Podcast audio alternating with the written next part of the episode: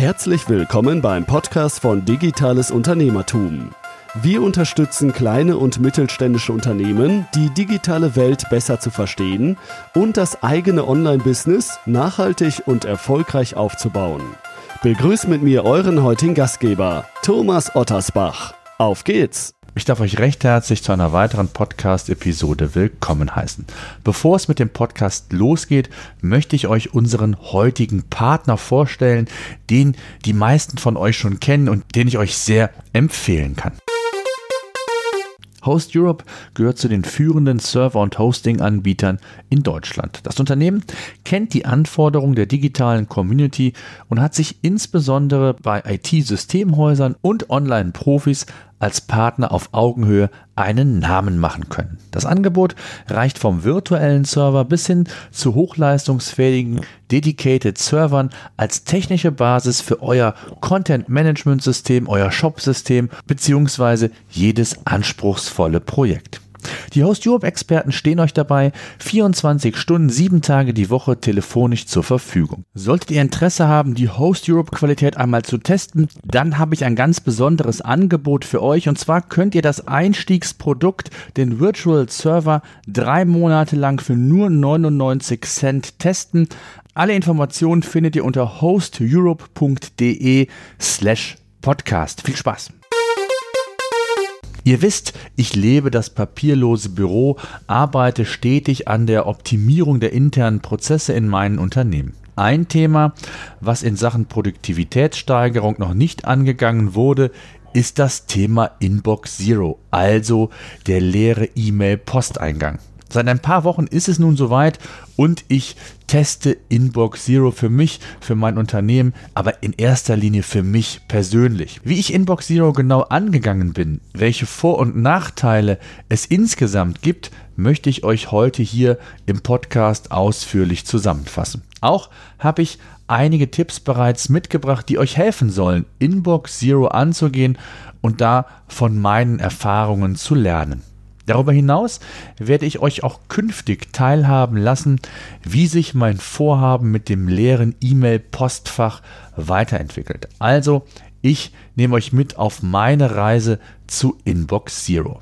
Tja, warum Inbox Zero? Die Frage habe ich mir schon seit längerem gestellt und war großer Verfechter, weil ich immer der Auffassung war, dass Inbox Zero eine Art Produktivitätskiller, denn ein sinnvolles Werkzeug, um produktiver arbeiten zu können ist. Ihr kennt das vielleicht selbst. Das eigene E-Mail-Postfach wird ja von Tag zu Tag mit immer mehr E-Mails durchflutet, mal weniger wichtig, mal mehr. Und nicht ganz so wichtige E-Mails, ich denke mal, das ist bei uns allen gleich, bleiben im Postfach erhalten, werden zurückgestellt. Und mit der Zeit kann es passieren, dass immer mehr E-Mails im Postfach bleiben, vielleicht sogar auch unbearbeitet sind und alles immer undurchsichtiger wird. Was mich an dieser Stelle aktuell mal interessiert, schaut jetzt, genau jetzt mal in euren Posteingang rein und wie viele E-Mails verweilen gerade in deinem Posteingang, die älter als ein oder zwei Tage sind ungelesen sind, weil vielleicht auf den ersten Blick nicht so wichtig. Tja, die Frage könnt ihr nur selbst beantworten.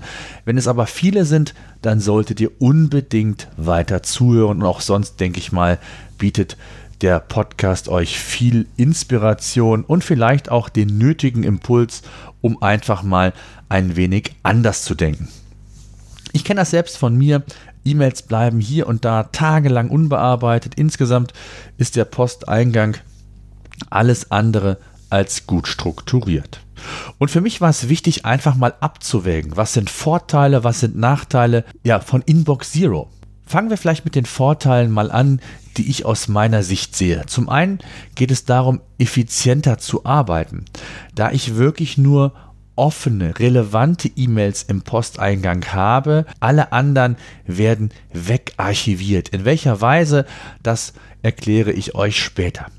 Das Thema effizienteres Arbeiten wird aber auch dadurch forciert, wenn ihr nur noch punktuell eure E-Mails abruft und nicht immer direkt das E-Mail-Programm öffnet, wenn unten rechts die Nachricht erscheint, neue E-Mail oder ein entsprechender Signalton an eurem Rechner zu hören ist. Das ist ganz wichtig, dass ihr hier wirklich euch feste Zeitblöcke nehmt. Das muss nicht immer um 10 sein oder um 12, sondern vielmehr reißt euch nicht aus der Arbeit raus, macht erst eine Arbeit zu Ende. Wenn die erledigt ist, schaut euch die E-Mails an oder wenn es euer Zeitmanagement erlaubt, macht es ein, zwei, dreimal am Tag, auch von mir aus zu festen Zeiten. Das hängt aber individuell von eurem Unternehmen, von euch selbst als Typ ab, ob ihr da eher zeitgesteuert seid oder wie ihr euch da organisieren möchtet. Alte E-Mails, und das ist das Schöne, sind trotz leerem Posteingang ja nicht verloren, sondern eben nur archiviert, verschoben in einen anderen Ordner. Das heißt, ihr habt jederzeit noch Zugriff auf alte E-Mails, könnt diese lesen, Dateianhänge speichern und, und, und. Also es ist keine E-Mail verschwunden. Und die Weiterverarbeitung der E-Mails kann aus meiner Sicht wesentlich strukturierter erfolgen, da Ordner bei der ja, Weiterverarbeitung eben helfen können. Aber das schauen wir uns, wie gesagt, ebenfalls später an. Und ganz wichtig und für mich ein Riesenvorteil ist das Thema Automatisierung unter Regeln, die über euer Mail-Programm entsprechend eingestellt werden können. Was das bedeutet, ihr ahnt es schon, auch das gibt es gleich in meinen Tipps noch einmal zusammengefasst. Ja, schauen wir uns die Nachteile an. So richtig viele sind mir letztendlich gar nicht eingefallen. Ein großer, aber der größte Nachteil, der, ähm, den ich sehe, ist die Umsetzung. Denn die erfordert Disziplin. Inbox Zero muss gelebt werden und das Tag für Tag. Das krampfhafte Umsetzen, und das ist ein weiterer Nachteil von Inbox Zero, und da war ich ja der größte Verfechter wegen, ich habe es eben schon mal erwähnt, kann dazu führen, dass man auf Teufel komm raus E-Mails am Ende eines Arbeitstags bearbeitet haben möchte, das Postfach leer sein muss, bevor man nach Hause geht. Das kann auch kontraproduktiv sein und wichtige andere Arbeiten dadurch liegen bleiben. Also hier muss man wirklich sehr sensibel, sehr vorsichtig sein, wie man das Ganze organisiert. Inbox Zero bedeutet also nicht unbedingt automatisch produktiver zu arbeiten. Daher werde ich mir das im Alltag auch sehr genau anschauen und euch auch teilhaben lassen, wie sich das Ganze bei mir weiterentwickelt, ob ich Optimierungen vorgenommen habe, wenn ja, in welcher Form und, und, und.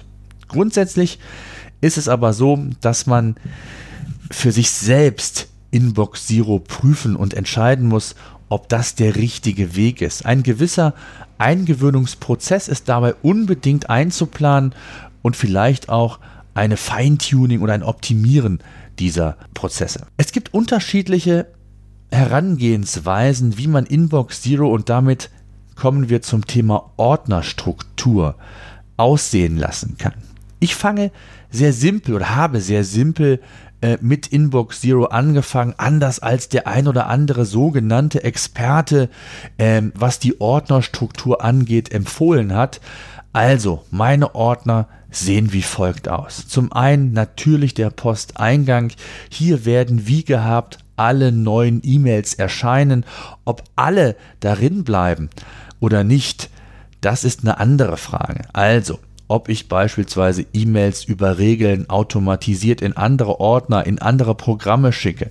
Das ist hier die Frage, aber grundsätzlich kommen erstmal alle wichtigen E-Mails dort oder bleiben dort alle wichtigen E-Mails, so muss ich sagen, es kommen alle an, aber nicht alle bleiben direkt dort, sondern werden vielleicht auch weiterverarbeitet. Der zweite Ordner ist mein Archiv. Hier kommen alle bearbeiteten E-Mails rein, sodass ich bei Bedarf noch Zugriff auf diese habe. Der dritte Ordner ist mein zu lesen Ordner oder Leseordner oder wie auch immer ihr den nennen wollt. Ich finde den sinnvoll, wenn man beispielsweise viele Branchen-News, relevante Newsletter, wie ich es habe, abonniert hat und ja jeden Tag eigentlich solche E-Mails in meinen Posteingang wandern, ich aber gar nicht jeden Tag die Zeit habe, mir diese anzuschauen. Und Ich möchte einfach einen Ordner, wenn ich Zeit habe, dass ich darauf gebündelt zugreifen kann, im Zug, im Bus, im Flugzeug oder wann auch immer eben Zeit dann da ist, ich diese Art von News dann konsumieren kann. Tja, das waren mal meine drei Ordner. Ich habe bewusst sehr simpel meine Ordnerstruktur zum Start ausgewählt, weil ich eben erstmal schauen möchte, wie sich das Ganze angeht. Und wenn ich zu inflationär mit Ordnern wieder umgehe, dann besteht die Gefahr, dass es zu schnell, zu unübersichtlich wird und ich nur durch irgendwelche Ordner klicke. Und da sind wir beim Thema Effizienz sicherlich dann auch wieder ganz weit weg. So, kommen wir zu den angedeuteten Tipps, die ich aus meinen ersten Wochen mitgebracht habe, die ich mir natürlich auch durch intensive Recherchen ähm, angelesen habe, beziehungsweise davon überzeugt bin, dass sie euch helfen, wenn ihr auch Inbox Zero angehen wollt. Tja, ich habe meine Vorbereitung ja schon getroffen. Ich habe es gesagt, habe euch die Ordnerstruktur schon mal mit auf den Weg gegeben. Und ähm, der erste Tipp ist relativ simpel einfach beginnen. Zunächst einmal der Zeitpunkt für den Start von Inbox Zero oder den perfekten Zeitpunkt, den gibt es nicht. Wenn ihr es aber ernst meint, dann solltet ihr bereits heute als morgen mit Inbox Zero starten. Und wenn ihr noch viele unbearbeitete E-Mails im Posteingang habt, dann würde ich euch raten, nehmt euch einmal die Zeit, beantwortet diese, löscht diese oder delegiert sie die entsprechenden E-Mails mit Aufgaben weiter. Der weitere Tipp, den ich euch gerne an die Hand geben möchte, ist, E-Mails nur noch zu festen Zeiten abzurufen. Ich kenne das selbst von mir. Grundsätzlich können E-Mails einen Produktivitätskiller darstellen, eben dann, wenn man sofort E-Mails aufruft, wenn ein, ja, ich habe bei entsprechender Signalton erscheint, eine entsprechende Information am Bildschirm, dass eine neue E-Mail eingetroffen ist und man alles stehen und liegen lässt und sich die E-Mails erstmal anschaut und durchliest. Insbesondere wenn viele E-Mails pro Tag in euer Postfach den Weg finden, wird das Ganze immer unproduktiver, immer ja, unübersichtlicher. Ich kann zwar verstehen, dass man nicht nur einmal am Tag seine E-Mails abrufen möchte, insbesondere dann, äh, wenn ihr vielleicht in einer Branche tätig seid, wo das normaler ist als in anderen vielleicht. Aber es ist wichtig, dass man sich grundsätzlich Gedanken macht, und bewusster E-Mails abruft. Ob das zu festen Uhrzeiten ist, alle zwei Stunden oder in dem Fall, wie ich es mache, wenn ich eine größere Aufgabe beendet habe, dann gönne ich mir die Zeit und öffne, das Posteingang, äh, öffne den Posteingang. Da ich pro Tag sehr viele E-Mails bekomme, würde ich mit einmal pro Tag jetzt in dem Fall niemals hinkommen. Letztlich müsst ihr das aber individuell für euch entscheiden. Ihr habt schon rausgehört, die Universallösung gibt es hier aus meiner Sicht nicht. Der nächste Tipp. Räume deinen Newsletter auf. Tja, ganz wichtig in dem Zusammenhang, dass ihr euch von unnötigen E-Mail-Abonnements trennt. Ich kenne das selbst von mir. Man abonniert den Branchen-Newsletter XYZ, liest einen interessanten und spannenden Artikel in einem anderen Medium, findet dort einen Newsletter und glaubt auch hier äh, wichtige, informative News zu erhalten und abonniert diesen. Wenn man dann mal ganz ehrlich zu sich selbst ist, beschränkt sich sehr häufig das Lesen von Branchen-Newslettern auf einige wenige. Und um hier einfach unnötigen ich nenne es mal Restmüll zu beseitigen, solltet ihr euch von den weniger wichtigen Newsletter-Abos einfach trennen. Ein weiterer Tipp ist die 2-Minuten-Regel. Hier halte ich es nach der Getting Things Done Methode. Auf diese setze ich nämlich in veränderter Form, wie die treuen Zuhörer von euch sicherlich wissen. Bei der Getting Things Done Methode ist es jedenfalls so, wenn Aufgaben weniger als zwei Minuten andauern, sollten diese direkt umgesetzt werden und gar nicht erst als Aufgabe erfasst werden.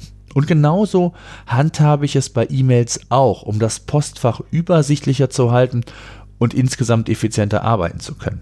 Wenn das Bearbeiten der E-Mail weniger als zwei Minuten dauert, dann mache ich das sofort und archiviere die Mail dann umgehend, sodass ich dann mich auf andere Dinge wieder fokussieren kann. Der nächste Tipp ist einer ja nicht der wichtigsten, aber ein sehr wichtiger, wie ich finde. Und zwar das Automatisieren von E-Mails beziehungsweise das Erstellen von Regelwerken innerhalb eures Mailprogramms. Ich habe es eingangs schon mal gesagt. Ich arbeite mit Regeln und lasse alle Branchen-Newsletter, die regelmäßig erscheinen, direkt in das richtige Postfach beziehungsweise in dem Fall meinen Ordner zu lesen weiterleiten. Das hat den Vorteil, dass mein Posteingang mit unnötigen E-Mails leer bleibt und ich den Newsletter mir dann anschaue, wenn ich Zeit habe.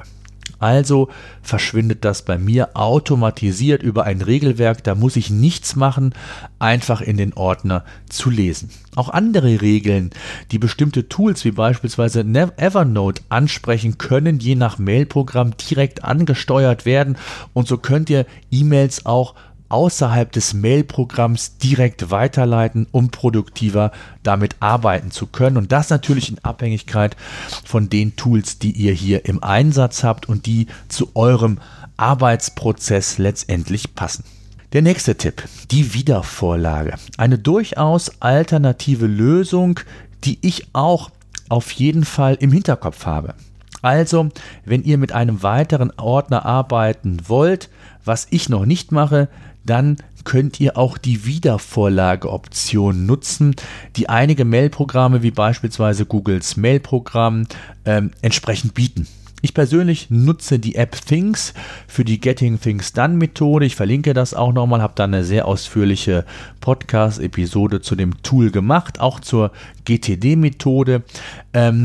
Und fasse alle wichtigen E-Mails direkt in mein Things-Programm, sodass ich hier den kompletten Überblick habe. Aber wie ihr das organisiert, ob mit Wiedervorlage oder nicht, sei dahingestellt. Es ist auf jeden Fall eine sehr gute alternative Lösung, wie ich finde.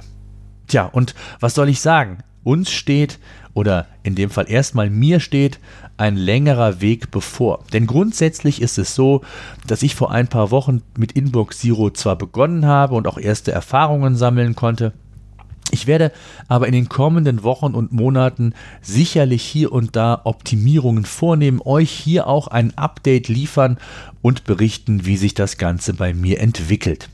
Ich habe mir zwar kein festes Zeitfenster für die finale Entscheidung gegeben, ob Inbox Zero für mich der richtige Weg ist, um produktiver zu arbeiten, meine Prozesse zu optimieren. Das wird sich zeigen. Wichtig ist, ich habe mir so viel Zeit gegeben, dass man ja optimieren kann, dass man analysieren muss, ob die Vorgänge, ob das Vorgehen so richtig ist und ob das leere E-Mail-Postfach dann der richtige Weg für mich letztendlich ist. Kommen wir zu einem kleinen Fazit. Inbox Zero ist eine Maßnahme, aber auch ein Prozess, das darf man nie vergessen, der den, den Arbeitsalltag produktiver gestalten kann, aber nicht muss. Denn es ist nicht alles Gold, was glänzt. Wer zu verbissen den leeren Posteingang lebt und sich ansonsten vielleicht nicht optimal organisiert, kann Probleme bekommen und auf Teufel komm raus, am Ende des Arbeitsalltags den Posteingang leer haben zu wollen, ist nicht immer die richtige Lösung. Gut möglich, dass so beispielsweise andere Dinge eben liegen bleiben und man nicht so produktiv ist, wie man sich das gewünscht hat. Schaut also, dass ihr mit der Zeit den goldenen Weg findet und möglichst effizient arbeiten könnt. Richtig umgesetzt, und da bin ich 100% von überzeugt, wird Inbox Zero meinen täglichen Arbeitsprozess sicherlich produktiver gestalten können.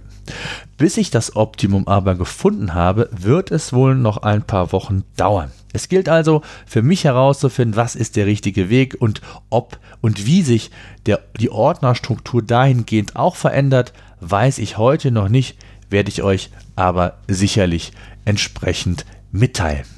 So, und jetzt sind eure Erfahrungen gefragt, beziehungsweise interessiert mich eure Meinung. Und zwar solltet ihr an dem Thema dran sein, ebenfalls Inbox Zero Plan oder vielleicht sogar auch schon in der Umsetzung seid. Dann schreibt mir doch gerne eine E-Mail an podcast.digitales-unternehmertum.de. Mich interessiert eure Erfahrung. Nutzt gerne die Kommentarfunktion innerhalb unseres Portals, wo der entsprechende Podcast bzw. Blogartikel zu finden ist. Auch hier könnt ihr mir sehr gerne eure Erfahrungen mitteilen. Würde mich riesig freuen.